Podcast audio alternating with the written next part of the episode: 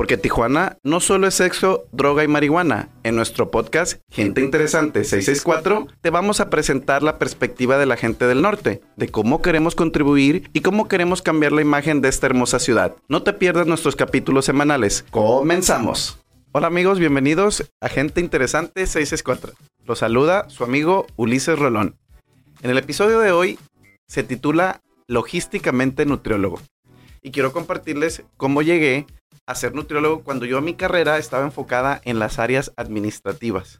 Para ello, pues obviamente voy a tener que contarles un poquito mi historia y de cómo sobre todo tomé la decisión de cambiarme de ciudad. Bueno, mi vida se desarrolló en Manzanillo, Colima. Para los que no conocen, Colima es uno de los cinco estados más pequeños. La verdad que un ambiente súper bonito, eh, muy tropical. Yo nací particularmente en Manzanillo. Eh, este estado tiene la bondad de, de tener diversos climas, también eh, ser la capital mundial del limón, la capital mundial del pez vela y tener el puerto más importante del Pacífico. Mi niñez en, en Colima o en Manzanillo. Bueno, soy el, el segundo hermano de, cinco hermanas. Eh, mi mamá y mi papá nacieron también en Colima. Principalmente eh, mi niñez se desarrolló como todos yo creo que siempre eh, los que tenemos eh, o, que, nacimos en esta generación, yo tengo 38 años, pues entre amigos, divirtiéndose, jugando en las calles, una niñez que a lo mejor ahorita lamentablemente sus hijos no van a tener. Sin embargo, eh, siempre estuve ligado de una u otra manera al tema de la logística, al nacer en Manzanillo. Cuando ya tuve la oportunidad de, de, prepararme, de seguir estudiando, tomé la decisión de estudiar comercio exterior. Cabe mencionar algo bien importante. Siempre trabajé. Trabajé desde prácticamente los ocho años. Eh, tuve la oportunidad de trabajar como asistente de recepción. Después tuve también la bondad de acercarme por primera vez al servicio al cliente, que creo que es algo súper importante y fundamental, siendo mesero en un restaurante a los 15 años más o menos. Ahí eh, tomé la decisión también de trabajar y de seguir estudiando cuando ya llega finalmente la prepa y que tienes que tomar esa decisión de decidir qué carrera vas a tomar, eh, tomé el consejo de mi madre cuando una vez me comentó que estaba esta carrera de comercio, me llamó la atención, me puse a investigarla y la verdad que me enamoré. Finalmente ya en la universidad Tuve la oportunidad también de seguir trabajando. Eh, mis primeras prácticas profesionales fueron en Cemex. Ahí empecé a emprender, ahí conocí mi la primera persona que considero mi jefe, un jefe de verdad, realmente alguien que me inspiró, eh, que, que, me impulsó, eh, lo cual agradezco a Sergio Bonilla, que espero un día nos escuche y lo podamos tener en este programa de gente interesante. Posterior a ello, eh, tuve la oportunidad de trabajar en una agencia aduanal. Me quedo en Manzanillo por un, periodo más o menos eh, después, de la, después de mi carrera o, de titularme, más o menos un año, trabajando en una, en una, de las tres agencias aduanales más importantes en Manzanillo. Sin embargo, algo no, no me hacía clic ya. Primeramente, ya había terminado la carrera. Les quiero contar una anécdota muy particular. Siempre odié el inglés. Para los que me escuchan, probablemente se identificarán. Pero ojo, odiaba el inglés, pero a la vez siempre seguía estudiando. Entraba a una escuela, entraba a otra escuela, pero al final de cuentas no podía lograr aprender de, como, o como yo quería desenvolverme eh, en la parte del inglés. Ese fue un factor muy importante para tomar la decisión de moverme a Tijuana. O bueno, simplemente, primeramente en aquel momento yo simplemente quería salir de, Manzanillo, quería explorar otros lugares, conocer eh, otras ciudades particularmente siempre los que vivimos en, esa región de Colima, nuestra primera instancia o nuestra primera ciudad es, Guadalajara, una ciudad hermosa. Y yo me veía mi vida estando en Guadalajara. Sin embargo, creo en las coincidencias o lo que todos le llamamos diosidencias, ¿no? Que me empiezo a buscar y digo, ok, tengo que irme a una ciudad que me motive o que me impulse a estudiar inglés o aprender de manera forzada inglés. Veía dos opciones. En aquel entonces tenía un amigo muy querido que ya falleció, eh, él estaba en Cancún y lo, lo, eh, y le pregunto eh, que cómo estaba el ambiente, porque obviamente sabía que en un, en un lugar tan turístico necesitabas pues aprender inglés. De manera muy particular, mi amigo Jesús hablaba hasta cinco idiomas, una persona inteligentísima. Y por otro lado tenía un par de amigas eh, en el otro lado de prácticamente del país, en Tijuana. Hablo con ellas y les pregunto que cómo estaba la situación. Me empezó incluso a meter a buscar en, en, las bolsas de trabajo y veía muy marcado este tema del inglés y dije, ok, entonces puede ser en una de estas dos ciudades. Algo bien chistoso fue que justamente la, la misma empresa estaba contratando tanto en Cancún como acá en Tijuana posiciones muy similares aquí les voy a comentar. Esta era una empresa muy importante dentro de las top 3 empresas de logística a nivel global. Y finalmente eh, hablo con mis amigas y les digo que cómo estaba la situación en Tijuana. Me vendieron una idea, a lo mejor que en aquel entonces eh, me quedé sorprendido al final cuando, cuando tomo la decisión de venirme a Tijuana, pero no me arrepiento de ello. Creo que la, fue la mejor decisión de mi vida haberme mudado a la ciudad de Tijuana. Y se los voy a hacer saber por qué. Pero les quiero seguir platicando esta, experiencia mía, esta, esta narrativa, donde finalmente llego a Tijuana. La verdad es que pues sí te sorprende de manera muy particular. Amo Tijuana, tengo 15 años aquí, pero lo que nos sucede a las personas que venimos del sur, porque así nos dicen, los que vienen del sur, es algo bien interesante porque es una cultura muy particular en Tijuana y por eso creo que me he enamorado perdidamente de esta ciudad. Eh, pero acá nos decían, ¿no? Los del sur llegas y sí te sorprende porque por lo menos en 2008, que fue más o menos cuando yo me mudo, pues sí, la ciudad no era tan bonita como creo que ahorita está teniendo este potencial de serlo. Siempre creo que es lo que algo decimos los que venimos del sur, sobre todo si comparamos muchas veces, lo cual está muy mal, comparar, porque cada ciudad tiene su, particularidad, pero creo que de manera nata el humano lo hace. Entonces, eh, pues tienes Guadalajara, tienes Ciudad de México, tienes Guanajuato, ciudades muy bonitas, pero creo que realmente Tijuana tiene otras eh, bondades Llego a Tijuana en 2008, justamente esa posición, y me quedo. empiezo en, este lugar como asistente de, gerencia. Finalmente, al, paso del tiempo, empiezo a desarrollarme dentro de la compañía y eh, de una u otra manera sigo yo quedando como este constante. Ulises dentro de la logística en esta compañía global. Ahí estoy por más o menos 12 años.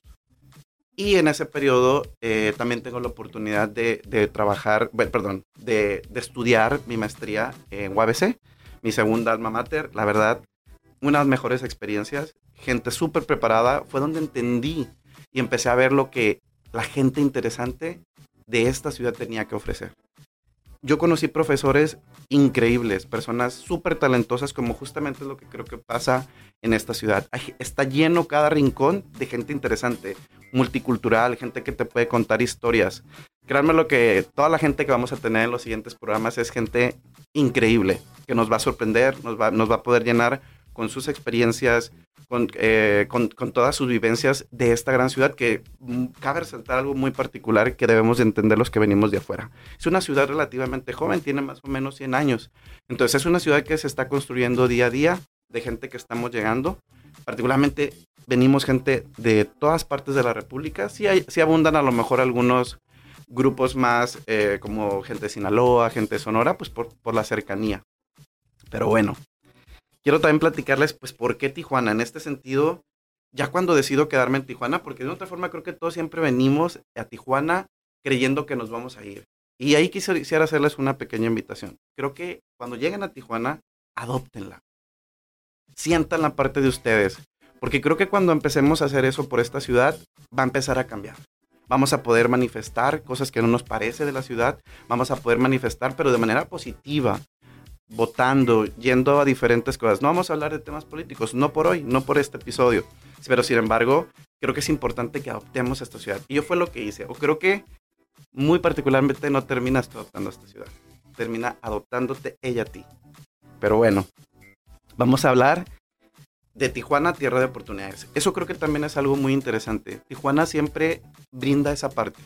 Yo les puedo decir que si me hubiera quedado probablemente en Manzanillo, donde pues tenía aparentemente todas las posibilidades, el, el puerto más importante, no me hubiera desarrollado de la manera. Hoy les puedo decir que ya sé hablar bien inglés, me puedo desarrollar, entonces este tiempo que era realmente mi objetivo, logré aprender inglés o por lo menos comunicarme de una manera más correcta como a mí me, me gustaba, yo quería hacer esta parte de negocios.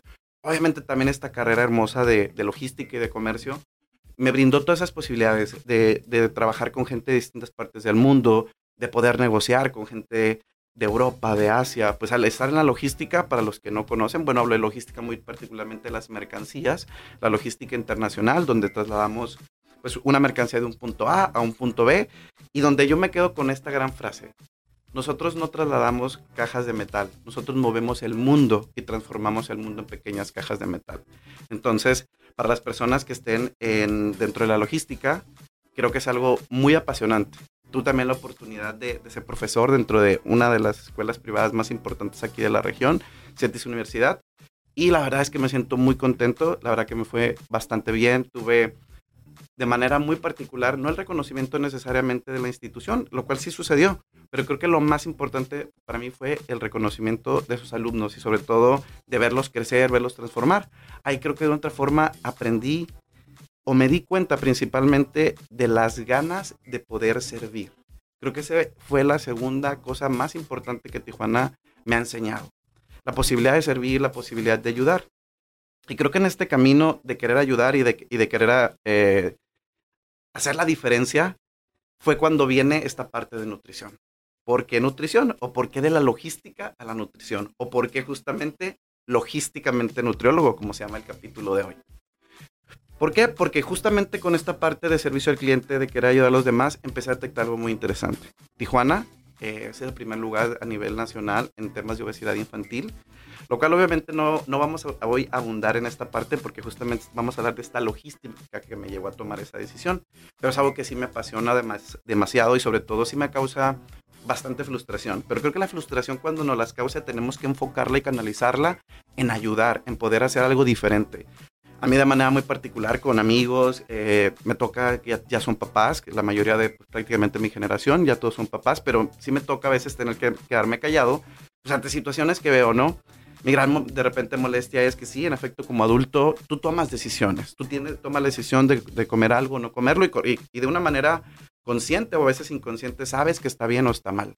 Sin embargo, donde yo creo que hoy no lo veo válido es cuando hagamos eso si bien nuestros papás no tuvieron la oportunidad de tener toda esta información, toda esta revolución del Internet, de, la información de inmediata, de estas redes sociales, de gente que hoy nos brinda cierto conocimiento para poder hacer estos cambios. Es donde creo que sí me frustra al ver que le digo, ok, sabes que tú como adulto tomas la decisión, pero come on, con tus hijos haz algo diferente.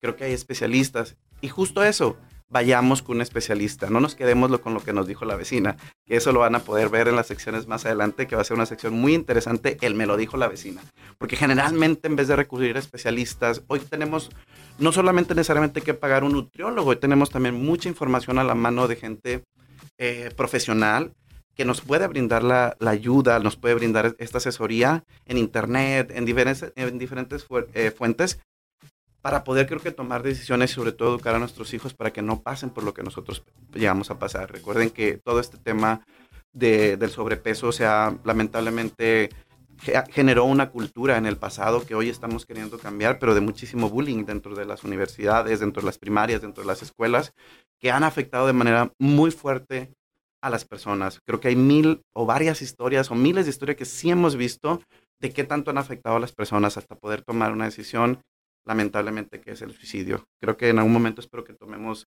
eh, ese tema también de una manera con especialistas, que espero traérselos, para que conozcamos también todas estas consecuencias. Ahora les voy a hablar del tema de los emprendimientos. De manera muy particular, eh, de los emprendimientos justamente enfocados hoy a la parte de, nutrición. Eh, mi primer emprendimiento se da a través de, un pequeño restaurante que, que, tengo junto con una amiga y socia con un enfoque de la alimentación, de una alimentación tradicional mexicana y donde me empiezo a involucrar y a ver esta parte de cómo realmente ejecutar cosas de esta parte, a lo mejor que los que emprendemos o que queremos hacer este cambio, podría decirlo un poco hasta fantasioso, porque a veces nosotros fantaseamos, nosotros soñamos, a lo mejor más bien como soñadores, pero poder aterrizarlo, a llevarlo a la práctica, es algo que me causó realmente un cambio muy profundo a través de mi primer emprendimiento que se llama De Santiago. Es un pequeño restaurante que está en Las Palmas. Eh, y eso a, involucrarme más en esta parte de la alimentación, de, ver justamente cómo podemos conservar la tradición en la comida mexicana, pero también llevarlo a cabo eh, cuidando a lo mejor estos esquemas. Todavía seguimos en, esa, en ese camino, en esa búsqueda. Hoy realmente creo que el restaurante es un lugar que te ofrece comida tradicional mexicana con un toque súper hogareño, pero sobre todo creo que un factor, el amor, hacer las cosas con pasión. Eso es algo que yo les puedo decir que lo he aprendido a través de, mi camino, de estos 15 años que tengo de carrera, o a lo mejor hasta un poco más, porque he entendido que cada trabajo o cada eh, lugar en el que he tenido la oportunidad de conocer gente, de aprender, me ha servido y ha sido parte de mi camino para llegar hasta donde yo estoy. Si en el hubiera conocido al Ulises del pasado y le dijera, Ulises, quédate ahí en ese restaurante, aprende todo lo que estés aprendiendo, aprendiendo hazlo con pasión como lo estás haciendo, creo que no le hubiera creído para decirle que en un futuro iba a tener un restaurante y que iba a poder aplicar todos estos conocimientos y sobre todo esta, esta manera de hacerlo diferente, de hacerlo mejor en un futuro eh, cuando tuviera 38 años. Entonces, eso fue algo que, que, sobre todo me quitó el temor. De ahí llega Toit. Toit es, eh, e, es todo un concepto que espero poder resumírselos de una manera muy breve. Toit pues es, es, es un grupo de, de, de, especialistas, o sea, somos un grupo de varias personas que integramos este, esta, este cambio de conciencia que queremos hacer eh, en las personas, no solo en el aspecto de nutrición, sino en el cuidado integral de la salud. Entonces, ahí vamos a tener diferentes herramientas, vamos a brindar un canal, vamos a brindar eh, también programas donde, donde, donde las personas puedan participar, puedan interactuar, sobre todo también tocar diferentes aspectos como la, la salud mental, eh, obviamente el, el, tema de, de la salud física, de del tema de hacer ejercicio, de cuidar también la parte de, que, de lo que entra en nuestra mente, porque todos estos aspectos son los que van a, determinar el camino que queremos llevar hacia, hacia el cuidado de nuestro cuerpo. También vamos a romper muchísimos mitos de lo que la gente hoy siente demasiada presión de ver esos cuerpos tan esculturales que muchas veces no son cuerpos realmente, digamos, en un esquema completamente de nutrición. Vamos a poder también tocar estos temas, de ver cómo lo puedo hacer, pero cómo lo hago con un especialista. En fin, realmente TOY, eh, principalmente, pues la palabra significa alimento, entonces siempre vamos a hablar de los alimentos, pero en todo el aspecto. El no solo el alimento que entra por nuestra boca, sino el alimento que entra también a través de nuestra mente, a través de, de, de nuestra, hasta nuestra propia energía, ¿no? Y finalmente, pues llega gente interesante. Gente interesante, pues va a ser una comunidad que buscamos generar eh, un cambio, una manera de comunicarnos diferente mediante nuestros invitados que nos van a compartir sus experiencias, sus vivencias en todos los aspectos. En la parte laboral, en la parte de bienestar personal, nos van a compartir esas historias que de repente, créanme lo que nos vamos a poder todos identificar con esta gente interesante. Para mí, gente interesante justamente significa que todos y cada una de las personas aquí en Tijuana pueden hacer la diferencia, pueden tener una historia que compartirnos. También quiero que sea un espacio donde ellos puedan eh, comunicar algo que quieran decir. O sea, si al final de cuentas creo que todos, al ser seres humanos y al tener una, una, una vida diferente, podemos ser interesantes para una o para más personas. No, el punto no es llegar a todos, pero sí es impactar a todos. Entonces, espero que nos puedan seguir contactando, que puedan seguir con nosotros eh, a través de nuestras redes. Visítenos. Eh, es gente interesante. 664 eh, en, Instagram nos pueden ubicar. En, de igual manera, nuestro canal en YouTube es Gente Interesante 664. Eh, y pues eh, quisiera poder eh, seguir compartiendo más con ustedes, pero por lo pronto hoy nuestro capítulo casi llega a un desenlace. quisiera finalizar con un agradecimiento. principalmente creo que a la, a la vida, a la oportunidad que me ha dado de, prepararme, de poder pensar de la manera en que pienso, donde, donde se quiere hacer una diferencia, donde queremos justamente también enaltecer esta bella ciudad de Tijuana a través de esta gente interesante que nos pueda compartir todas ideas, todas sus ideas, todas sus vivencias. Y finalmente, pues un especial agradecimiento a mi familia, a mis hermanas principalmente, que las amo y las adoro y que creo que son el motor principal en mi vida. Y a mucha gente también como mis amigos que han participado, que me han impulsado, a mi profesor Daniel también de aquí de locución, que simplemente me hizo poder creer en mi voz. Crean en su voz, crean en sus sueños. Nos vemos en el siguiente capítulo. Recuerda que cada acción, cada historia de nuestra gente interesante ayudará a contribuir y mejorar la imagen de nuestra querida Tijuana. Síguenos en nuestras redes arroba gente interesante 664. Estuvo con ustedes su amigo Ulises Rolón. Hasta el siguiente episodio.